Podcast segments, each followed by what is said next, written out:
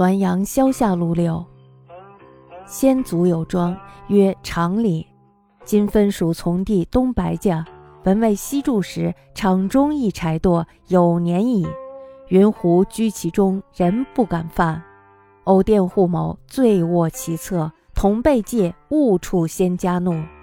某不听，反四里，忽闻人语曰：“汝醉，吾不教，且归家睡可也。”次日，只缘守瓜，其父单饭来夜，遥望团椒中一红衫女子与夫坐。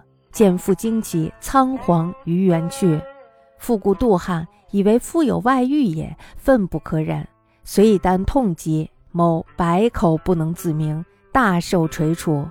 父手卷稍息，犹喃喃独立。忽闻数秒大笑声，方知胡系报之也。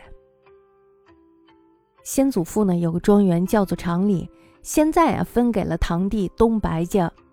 听说呢，没有分家的时候，这个场院里啊有一个柴垛，柴垛呢有些年头了。据说呀，狐狸住在里面，人们都不敢靠近这个地方，也不敢冒犯这个柴垛。偶然呢，有一天某佃户喝醉了，他就睡在了这个柴垛的旁边。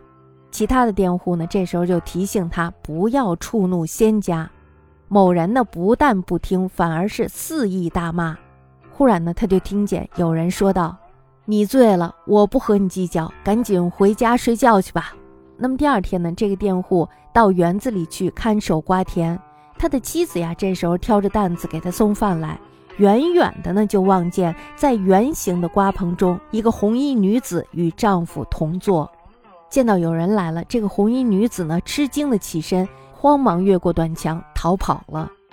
佃户的妻子呢，本来是一个凶悍之人。这时候呢，又非常的妒忌，于是呢，气愤难忍，操起了扁担，痛打了她的丈夫。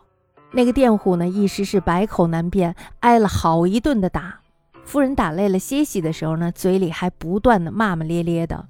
忽然呢，他就听到树梢后有人在大笑，这才知道原来是胡精戏弄报复他。